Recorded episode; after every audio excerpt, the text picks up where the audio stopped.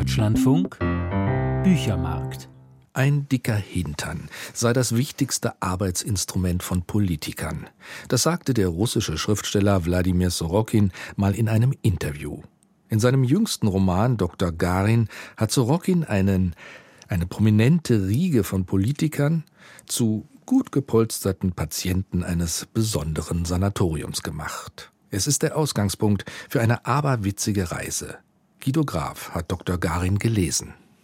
In Der Schneesturm, Wladimir Sorokins Roman von 2010, versucht Dr. Garin durch einen Schneesturm in das Dorf Dolgoje zu gelangen, um die dortigen Bewohner mit einem Impfstoff gegen das bolivianische Virus zu impfen, das sie infiziert hat und die Menschen in Zombies verwandelt. Doch bald braucht er Selbsthilfe. Er verirrt sich im Schneesturm und wird erst in letzter Minute gefunden. Zehn Jahre sind vergangen und in Sorokins neuem Roman Dr. Garin erfahren wir, dass Platon Ilyich Garin am Leben blieb. Seine Beine waren erfroren und er bewegt sich nun auf Titangliedern durchs Leben.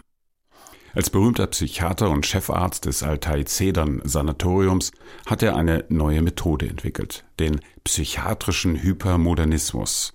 Unter zur Hilfenahme einer elektrischen Gummikeule namens Blackjack setzt er sie erfolgreich bei der Behandlung seiner Patienten ein.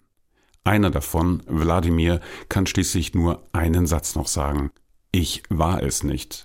Diese Patienten waren mal Politiker, aber ihr Aussehen ist eigenartig. Der Patient namens Donald war ein großer, weißer, stellenweise mit winzigen rötlichen Sommersprossen gesprenkelter Hintern. Am oberen Teil dieses Hinterns saßen ein riesiger Mund mit wulstigen Lippen, eine Art flache Nase mit Nasenlöchern und weit auseinanderstehende, durchaus schöne Augen, etwa fünfmal so groß wie normale menschliche Augen.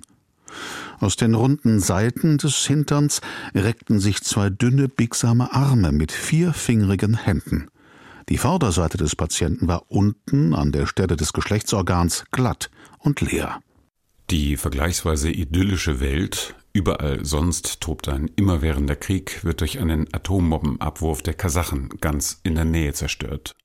Die Überlebenden werden von riesigen Robotern, den Majakowskis, aus dem Sanatorium getragen und begeben sich auf eine lange und groteske Reise auf der Suche nach irgendeiner Art Frieden. Schon in Der Schneesturm hat Sorokin seine Leidenschaft für die russische Literatur des 19. Jahrhunderts ausgelebt.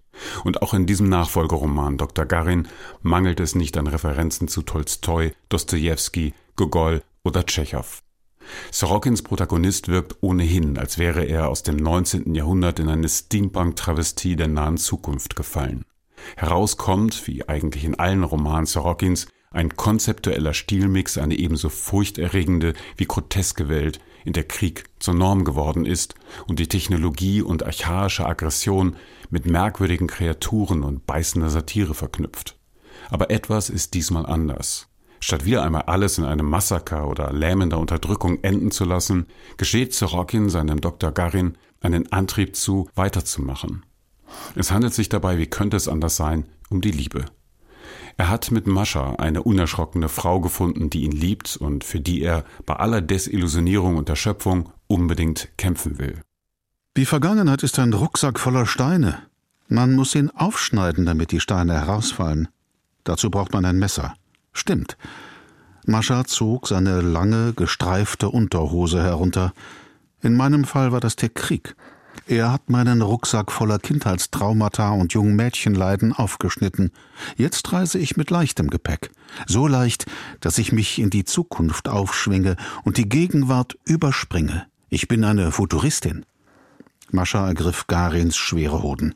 Soll ich Ihr Messer sein? fragte Mascha ernst. Mein Rucksack ist aus steinhartem, salzverkrustetem Material, überwuchert mit fossilen Ablagerungen, das Messer wird knirschen und dann brechen. Keine Sorge, es hat eine harte Klinge. Und wenn es zerbricht, dann zerfetze ich diesen verdammten Rucksack mit meinen eigenen Zähnen. Spätestens seit Sorokins Roman Der Tag des Oprichnik stehen seine retrofuturistischen Entwürfe erkennbar in einem Zusammenhang mit der Entwicklung des russischen Staats. Doch mit diesem neuen Roman wird deutlich, dass Sorokin, der seit dem Überfall Russlands auf die Ukraine mit seiner Familie in Berlin lebt, nicht bei einer konzeptuellen Dekonstruktion der Gegenwart stehen bleiben möchte. Sein Dr. Garin ist wie ein fahrender Ritter in einer archaischen Zukunft, der pflichtbewusst versucht, den Absturz ins Chaos zu überstehen. Ein liebender Ritter auf einer Reise durch eine untergehende Welt, von seinem Autor ausgestattet mit Elementen aus Folklore, Zirkus und Computerspielen, gibt Hoffnung durch Liebe. Der russische Literaturtheoretiker Michail Bachtin hat in der Kombination von Erhabenem und Profanem wie Karneval oder Zirkus ihn repräsentieren, auch eine Voraussetzung für Demokratie gefunden. Wladimir Sorokin hat mit seinem Roman dafür eine ideale literarische Anwendung geliefert. Guido Graf über den Roman Dr. Garin von Wladimir Sorokin. Erschienen im Verlag Kiepenheuer und Witsch, 592 Seiten kosten 26 Euro und übersetzt aus dem Russischen hat ihn Dorothea Trottenberg.